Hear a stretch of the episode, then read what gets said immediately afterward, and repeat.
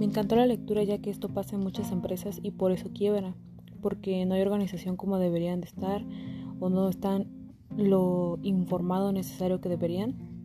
A veces uno como empleado dice, como no es mi empresa, no tengo por qué cuidarla. Entonces no toman la responsabilidad, necesaria como tal.